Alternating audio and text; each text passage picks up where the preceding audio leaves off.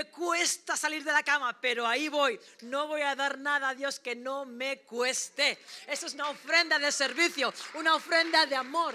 ¡Ay, qué bueno! Bueno, ya hemos dicho todos que la conferencia de ayer fue extraordinaria, lo que la pastora le pasó. Así que vamos a, la palabra. Compre la bolsita, por Dios. Compre la, la bolsita, hombres. Compre la bolsita para sus herramientas, las mujeres, para lo que necesiten, pero para el kit de maquillaje. Pero es bueno tener un recuerdo de lo que fue ayer. Amén. Así que vamos a la palabra y, mientras, antes de pasar a la palabra, mientras estamos adorando al Señor, y el otro día ya lo dijimos también en Tárrega, Muchas veces, muchas veces no permanecemos firmes porque se nos olvida quién nos compró.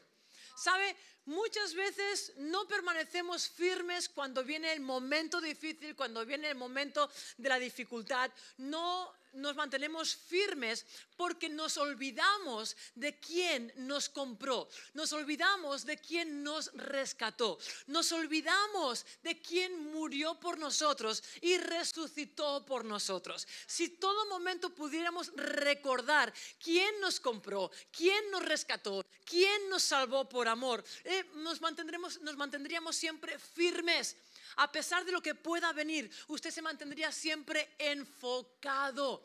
Es tan bueno, iglesia, es tan bueno el mantenerse siempre teniendo memoria santa. Memoria santa. Rosa, ¿qué es memoria santa? Memoria santa no es estar atado en mi pasado.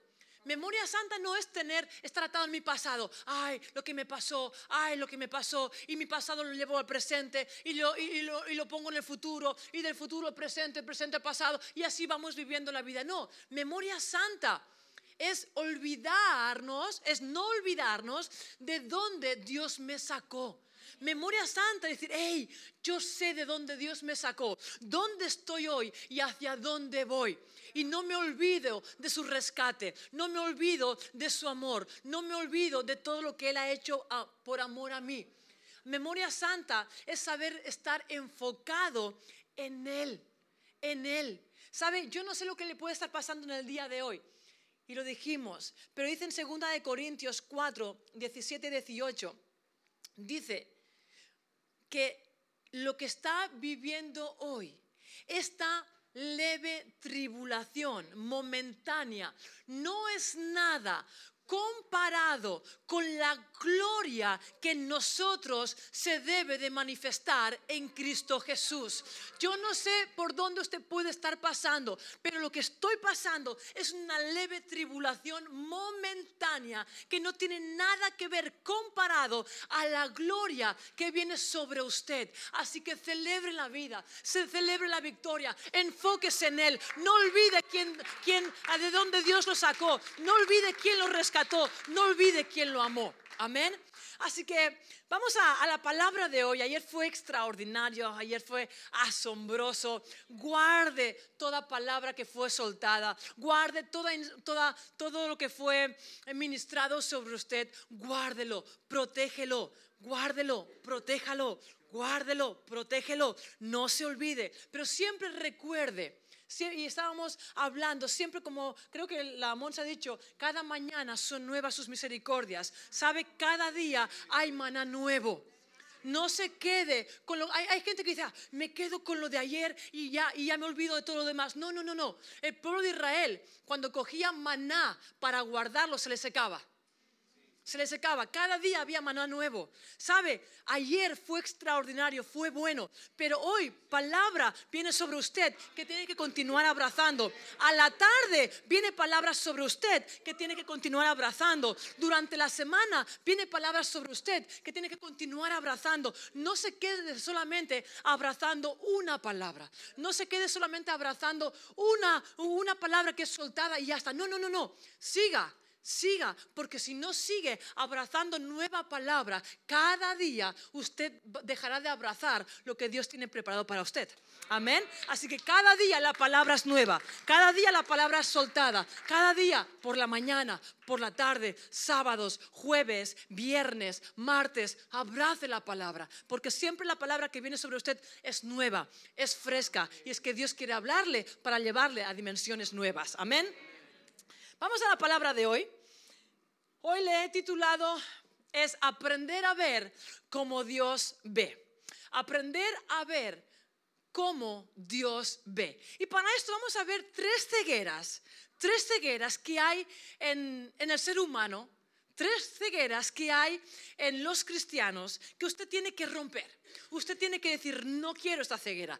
Yo me desato de ella, vivo y quiero vivir como Dios quiere que yo vea. ¿De acuerdo? Mira que dice en Jeremías capítulo 1, versículos del 10 al 11. Jeremías 1 del 10 al 11. Dice así, mira Jeremías que te he puesto. Mira Jeremías que te he puesto. ¿Sabe que, lo que por lo que Jesús hizo en su muerte su resurrección nos posicionó? Dice Jeremías, te he puesto. Diga conmigo, ponga su nombre. Rosa, te he puesto. A la de tres, diga su nombre. Ahí, te he puesto. Jesús nos posicionó. Nos puso en lugares celestiales. Dice así, mira que te he puesto en este día sobre naciones, sobre reinos, para arrancar y para destruir, para arruinar y para derribar, para edificar y para plantar. Sigue Seguimos leyendo, versículo 11 dice, la palabra de Jehová vino a mí diciendo, ¿qué ves, Jeremías? Y Jeremías dice, veo una vara de almendro. Y me dijo Jehová, bien has visto. Vea conmigo, bien has visto. Dice, ¿qué ves, Jeremías? Dice, una vara de almendro. Y dice, wow, bien has visto. Almendro significa despertar. Los que están anotando, almendro significa despertar. El almendro es el primer árbol después del invierno que da fruto. El almendro es el primer árbol que da fruto, mejor hecha la frase, que da fruto después del invierno. Yo no sé qué invierno usted puede estar pasando espiritualmente. No sé qué invierno usted puede estar pasando espiritualmente, pero lo que sí sé, que si usted ve como Dios quiere que usted vea, va a haber un despertar. Tiene que empezar a ver un despertar en su casa, tiene que empezar a ver un despertar en su familia, tiene que empezar a ver un despertar en sus hijos, tiene que empezar a ver un despertar en su entorno, en su trabajo, donde se mueva, tiene que haber un despertar. Pero usted tiene que empezar a ver cómo Dios ve. ¿Sabe? Dios puso Jeremías un almendro como diciendo, Jeremías, si ves, si logras ver lo que yo veo, estás despierto. Si logras ver lo que yo veo, estás despierto. Ves bien. Iglesia, Dios necesita una iglesia despierta. Dios necesita en estos tiempos una iglesia que vea bien. Y el ver bien no significa ver con estos. El ver bien significa ver con los ojos espirituales, con los ojos de la fe. Mira que dice en Segunda de Reyes, capítulo 6, versículos del 15 al 18. Está hablando de Eliseo y su criado. Dice, y se levantó de mañana y salió el que servía al varón de Dios. Y he aquí que el ejército que tenía sitiada la ciudad con gente de a caballo y carros. Entonces su criado le dijo, ah, Señor mío, ¿qué haremos? ¿Sabe que cuando usted ve con los ojos naturales viene temor? Cuando usted anda con sus ojos naturales, ahí el temor golpea en la puerta de su mente. ¡Oh! ¿Cómo haremos? ¿No le ha pasado alguna vez? ¿Cómo haremos? ¿Cómo pagaré? ¿Cómo me moveré? ¿Cómo saldré de esta? Ahí sucedió. ¿Qué haremos? Él le dijo, no tengas miedo, porque más son los que están con nosotros que los que están con ellos. Y oró Eliseo y dijo, te ruego, oh Jehová, que abra sus ojos para que vea. Entonces Jehová abrió los ojos del criado y miró, y he aquí que el monte estaba lleno de gente de a caballo y de carro de fuego alrededor de Eliseo. Y luego que los sirios descendieron a él, oró Eliseo a Jehová y dijo, te ruego que hieras con ceguera a esta gente. Y los hirió con ceguera. ¿Sabe? Hay cegueras en el mundo espiritual que usted y yo tenemos que romper. Mucha gente cree que ve, pero no ve. Mucha gente cree que están viendo porque se piensan que ven con estas, pero no ven correctamente porque no ven con este. No ven con los ojos de la fe, no ven con los ojos, no ven lo que Dios quiere que vean. Así que vamos a ver la primera ceguera. ¿Le parece? ¿Sabe? Por lo que Jesús hizo en la cruz por la fe en Cristo Jesús, usted puede ver lo que no se ve y puede hablar lo que no es como si fuera. Por lo que fue hecho en la cruz del Calvario, por la fe en Cristo Jesús, usted está posicionado en un lugar que puede ver lo que no se ve y puede hablar lo que no es como si fuera. Pero tristemente hay tantos cristianos que no ven lo que se ve, no ven lo que no se ve, pero hablan de lo que les está rodeando. Hablan siempre de lo que le está surgiendo, pasando. Siempre este, esos cristianos tropiezan con la misma piedra.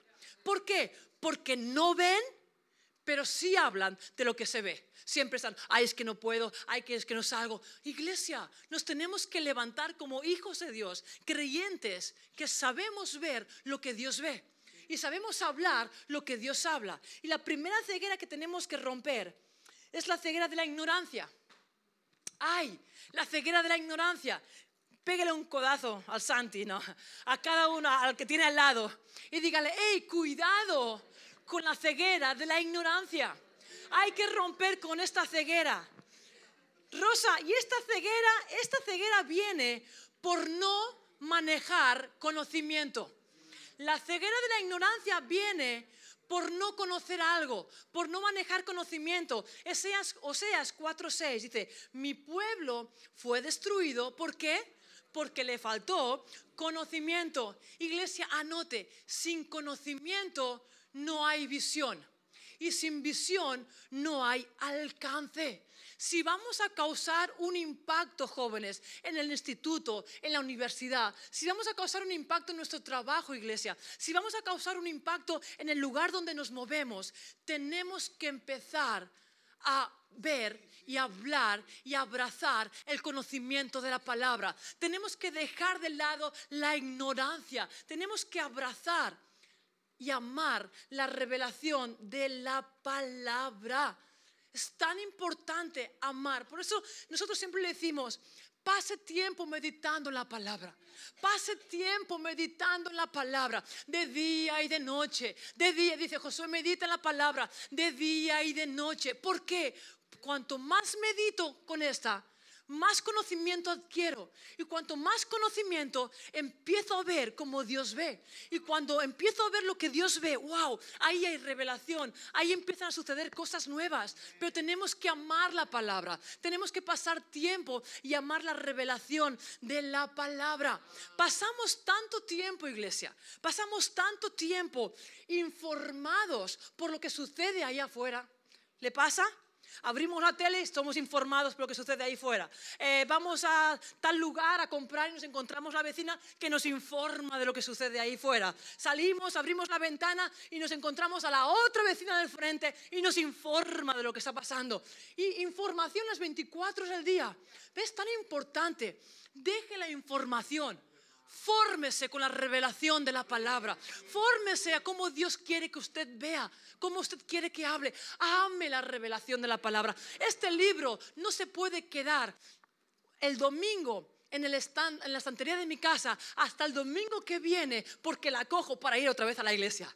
No, hay que abrazarla el lunes, hay que abrazarla el martes, hay que abrazarla el miércoles. Pasa un tiempo. Cuanto más usted fluya con la palabra, Cuanto más usted medite en la palabra, más revelación obtendrá.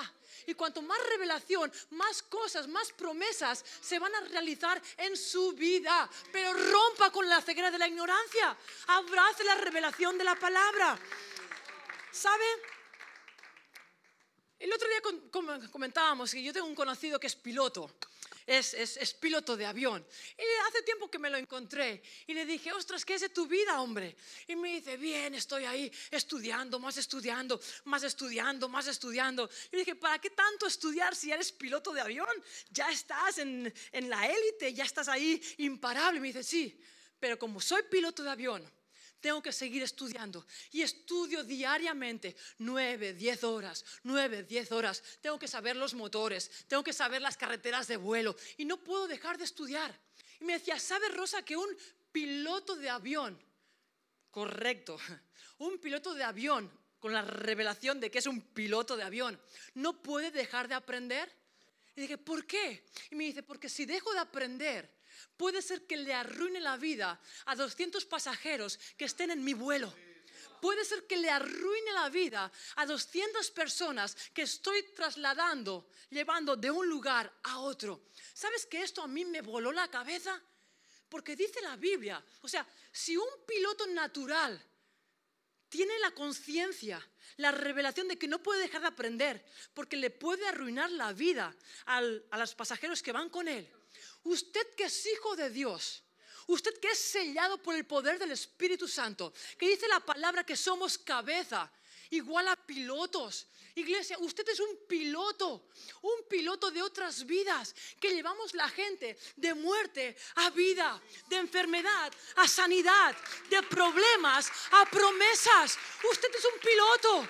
Ya conmigo, yo soy piloto. Póngale un poquito más de fe. Yo soy piloto. Usted es un piloto de su, de su familia.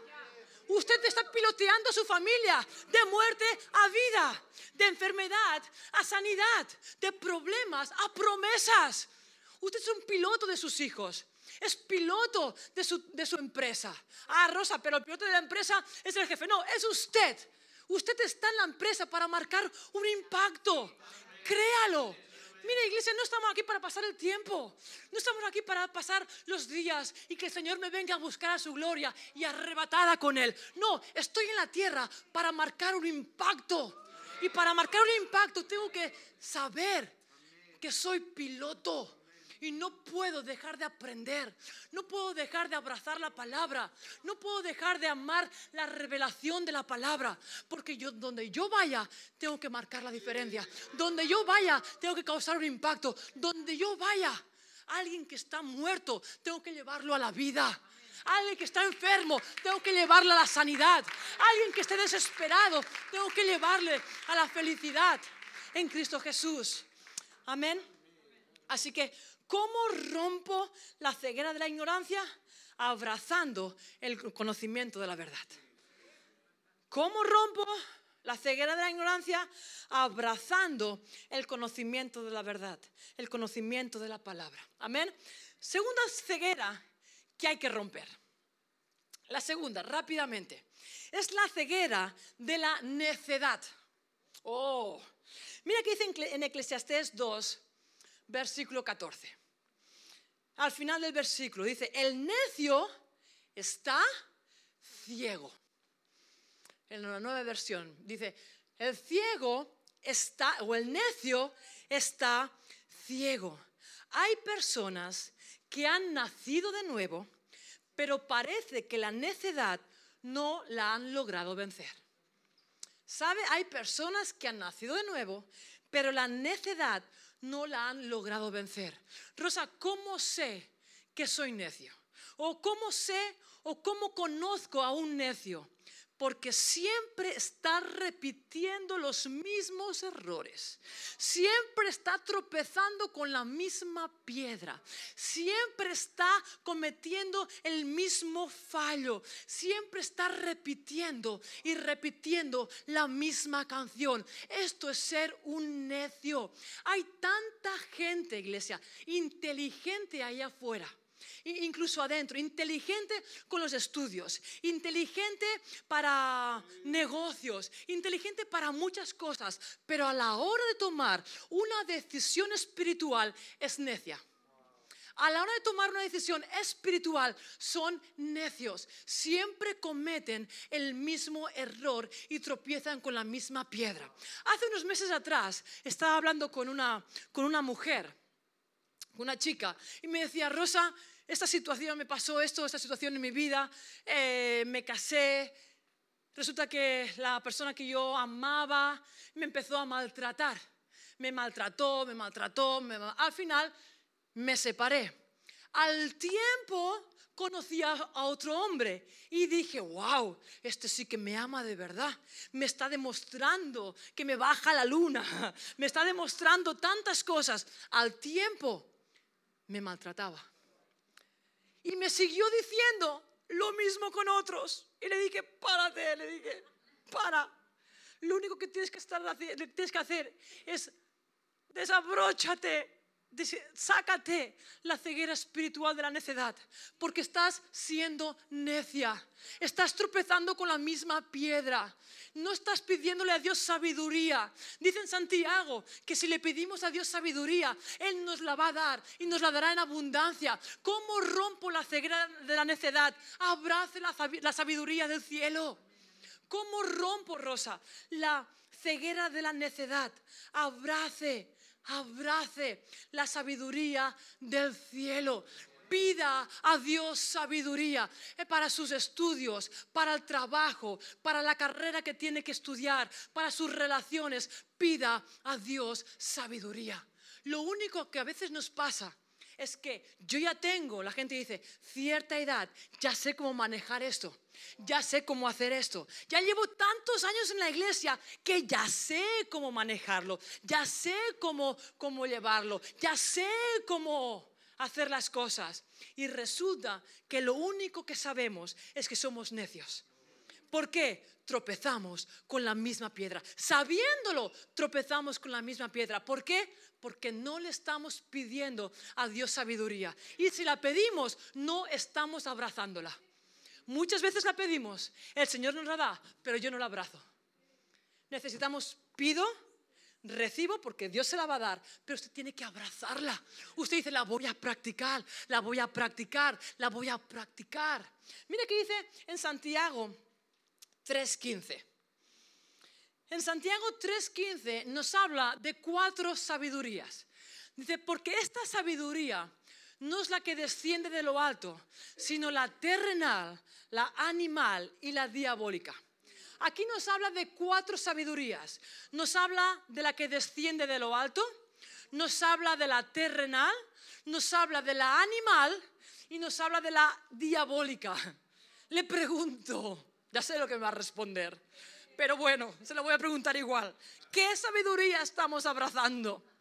A veces abrazamos la terrenal, pero a veces abrazamos la diabólica. ¿Qué sabiduría está abrazando? Abrace la, sabiduría que viene de lo alto. Si usted abraza la sabiduría que viene de lo alto, vamos, usted saldrá a flote. Usted saldrá a flote. No hay tempestad, no hay problema que lo pueda mantener abajo. Usted siempre saldrá a flote, pero tiene que abrazar la sabiduría de lo alto. Así que, Rosa, ¿cómo rompo con la ceguera de la necedad? Abrazando la sabiduría de lo alto. Pida a Dios sabiduría. Déjeme que le diga algo que se me cruza. No todo trabajo viene del cielo. No todo lo que parecen puertas abiertas vienen del cielo. Abrace sabiduría. Sepa qué trabajo lo va a apartar de Dios y qué trabajo lo va a acercar a Dios. Recuerde, Dios quiere su provisión. Dios quiere que a usted le vaya bien. Pero sabiendo esto, a veces con la desesperación, todo trabajo es bueno. Lo tomo. Eh, tengo que trabajar lunes, martes, miércoles, jueves, viernes, sábado y domingo pero lo necesito. Está bien. Yo no le voy a decir que no lo coja, no me voy a meter ahí. Pero usted tiene que pedirle a Dios sabiduría. Si un trabajo me aparta de la casa, si un trabajo me aparta de lo importante que es Dios, igual no estoy abrazando la sabiduría del cielo. Igual estoy abrazando mi propia sabiduría, mi propio saber, e incluso paso por la diabólica y me termino con la sabiduría infernal. Así que tenga cuidado, abrace la sabiduría del cielo, abrace todo aquello que lo acerca a Dios y no lo separa de Dios. Amén. Y vamos por la tercera ceguera. La ceguera del hombre natural. Ah, la ceguera del hombre natural. Todo hombre natural tiene cegueras. Rosa, ¿cómo es esto? Mire que dice en 1 Corintios 2.14.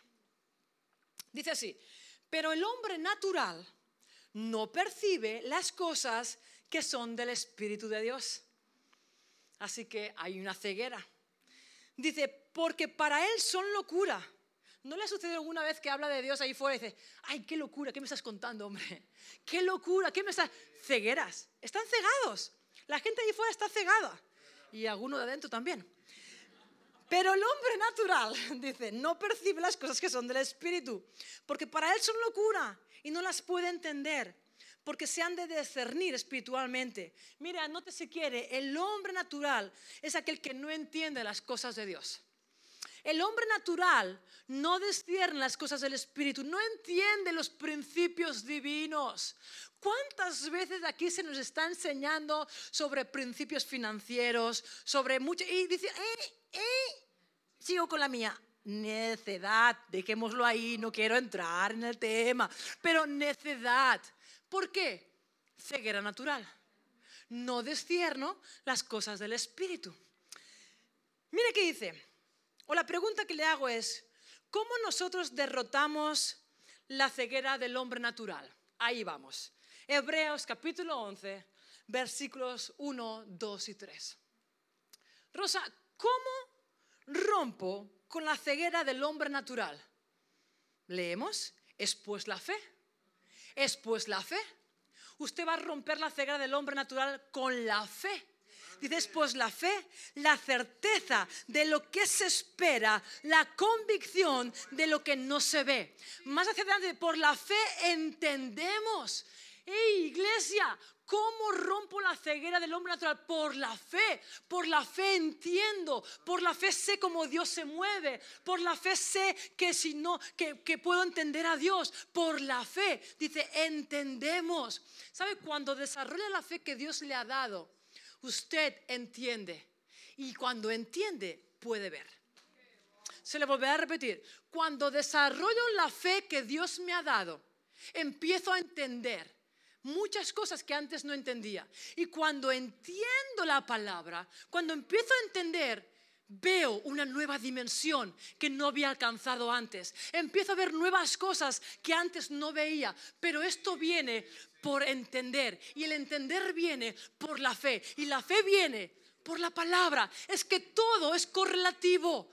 Usted tiene que meditar en la palabra. Usted tiene que dejar de ser necio. Usted tiene que abrazar la sabiduría. Y esto lo va a llevar a entender por la fe. Mi fe, mi fe, o sea, cuando yo hago esto, mi fe crece. Y cuando mi fe crece, entiendo. Y cuando entiendo, puedo ver y entrar a dimensiones nuevas.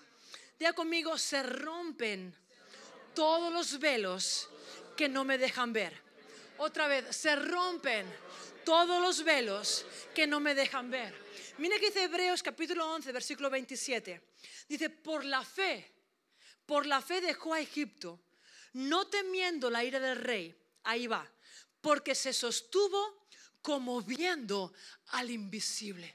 Dice que se sostuvo como viendo al invisible. Él veía lo que nadie podía ver. ¿Sabe? Usted se tiene que sostener, anclar como viendo al invisible. Usted tiene que empezar a ver lo que Dios quiere que usted vea. Cuando yo tengo fe, puedo ver lo invisible. Cuando tengo fe, puedo ver este matrimonio restaurado antes de que se restaure. Cuando tengo fe puedo ver esta sanidad antes de que realmente acontezca en mi vida. Cuando tengo fe, cuando tengo fe puedo ver a mi hijo sirviendo a Dios antes de que sirva. Por la fe, por la fe, como viendo al invisible, anclada en lo que creo, anclada en la palabra, anclada viendo lo que Dios quiere que yo vea y hablando lo que Dios quiere que yo hable. La fe te hace ver tu milagro de antemano. La fe me hace estar anclada en la verdad, sin titubear. La mujer del flujo de sangre, antes de recibir su sanidad, ya se vio sana. ¿Por qué Rosa sabes que se vio sana? Porque decía, si tan solo tocar el manto, seré sana. Ella ya se veía tocando el manto y siendo sana. Ella se veía antes de salir de casa, antes de pasar por todo lo que pasó, ya se veía tocando el manto y siendo sana. La fe, antes de que las cosas ocurran, ya se ven, ya las ve, ya las ve. Y con esto, con el corazón, no con sus ojos naturales. Por eso es tan importante empezar a ver lo como Dios quiere que usted vea. La pregunta es, ¿qué estamos viendo en esta mañana? ¿Cómo está viendo? ¿Qué está viendo? Yo veo una vara de almendro. Yo veo un despertar en su vida. Yo veo un despertar en todo lo que pise la planta de sus pies y toque sus manos. ¿Qué ve? una vara de almendro floreciendo. Florece su matrimonio, florece su familia, florece su economía, florece. Pero la pregunta es, ¿qué estás viendo? Rosa, pues yo veo, no lo diga, empiece a alinearse a la palabra de Dios. ¿Qué estamos viendo? Y muy rápidamente, déjeme que le diga que yo creo que esto lo, toqué un domingo por la tarde. Tres cosas que tenemos que proteger. Y se las simplemente las voy a recordar, porque yo sé que las dimos, pero se las voy a recordar porque es importantísimo. Si usted no, no protege estas tres cosas, la ceguera continuará. Hemos hablado de tres cegueras que tenemos que romper, pero se van a romper de acuerdo a cómo yo proteja estas tres cosas. Porque si yo no las protejo, seguiré ciego. ¿Por qué? Lo vamos a entender. Primera cosa que tengo que proteger es mi corazón. Proteja su corazón. La Biblia dice sobre toda cosa. No dice cuando te apetezca, cuando veas que la cosa se está poniendo negro, no, no, sobre todo, sobre toda cosa, guarda tu corazón, dice, porque de ahí, de allí mana la vida. Si mana vida es porque también puede manar muerte. Dependiendo, dependiendo de lo que yo proteja, cómo proteja mi corazón.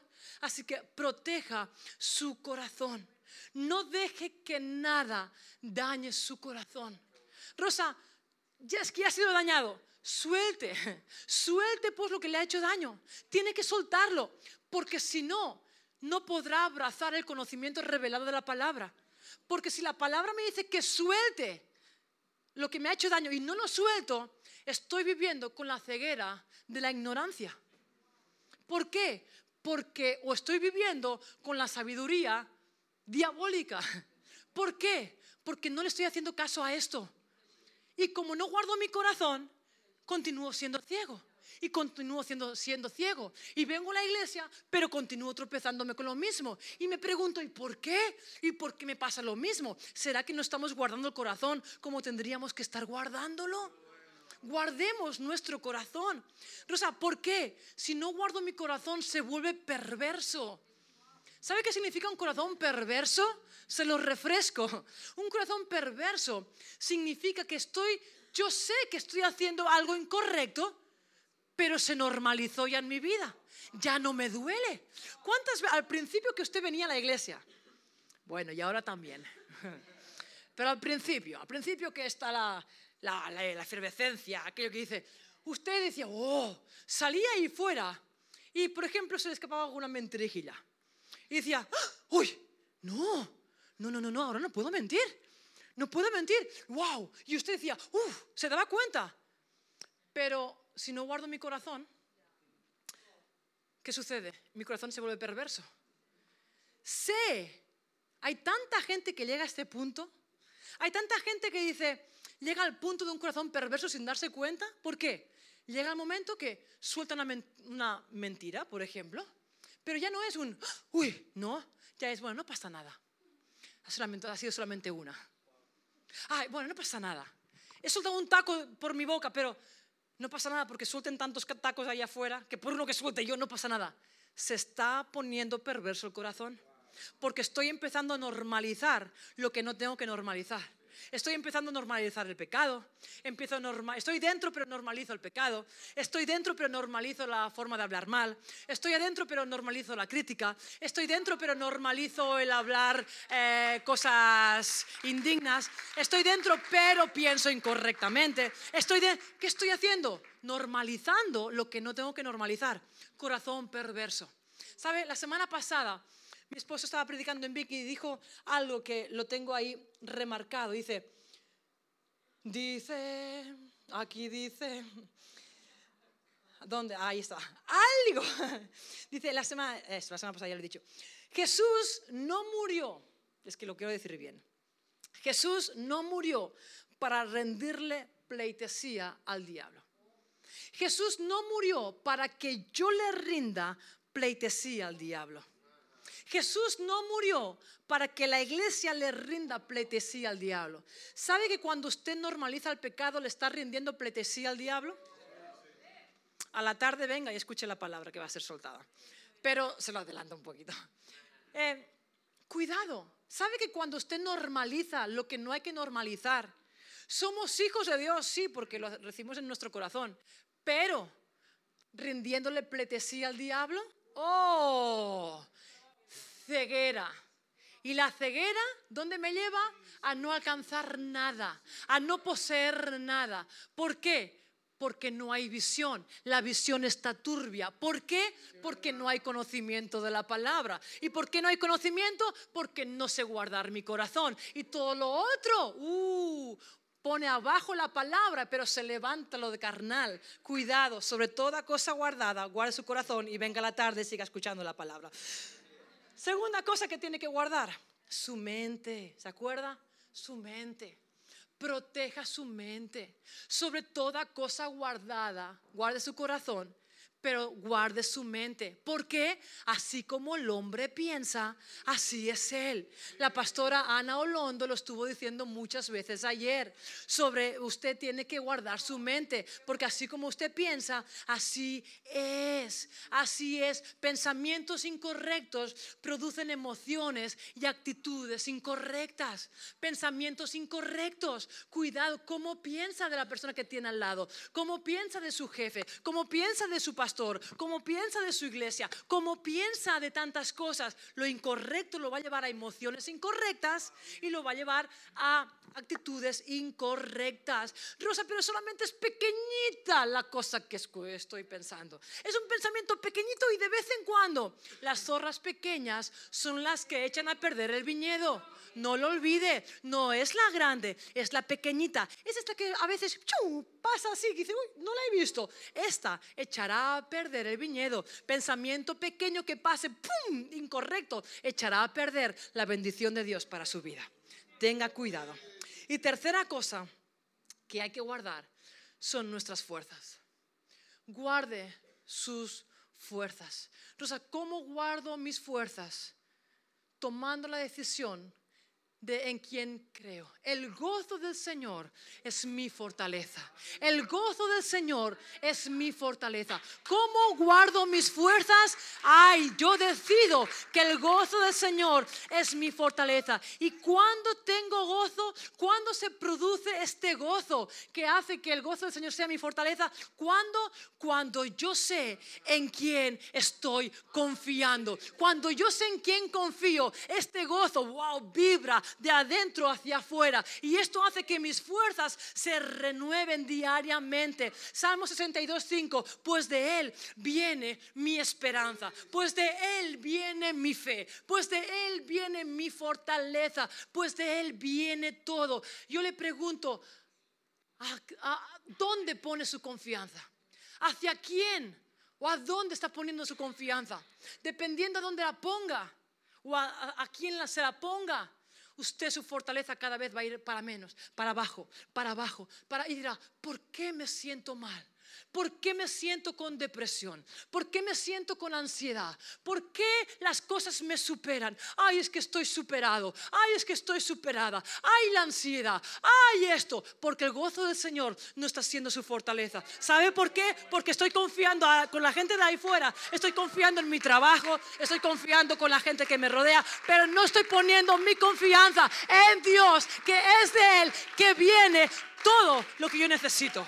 Amén. Así nos ponemos en pie en esta mañana. Póngase en pie en esta mañana. Ponga música de fondo, por favor, Chris.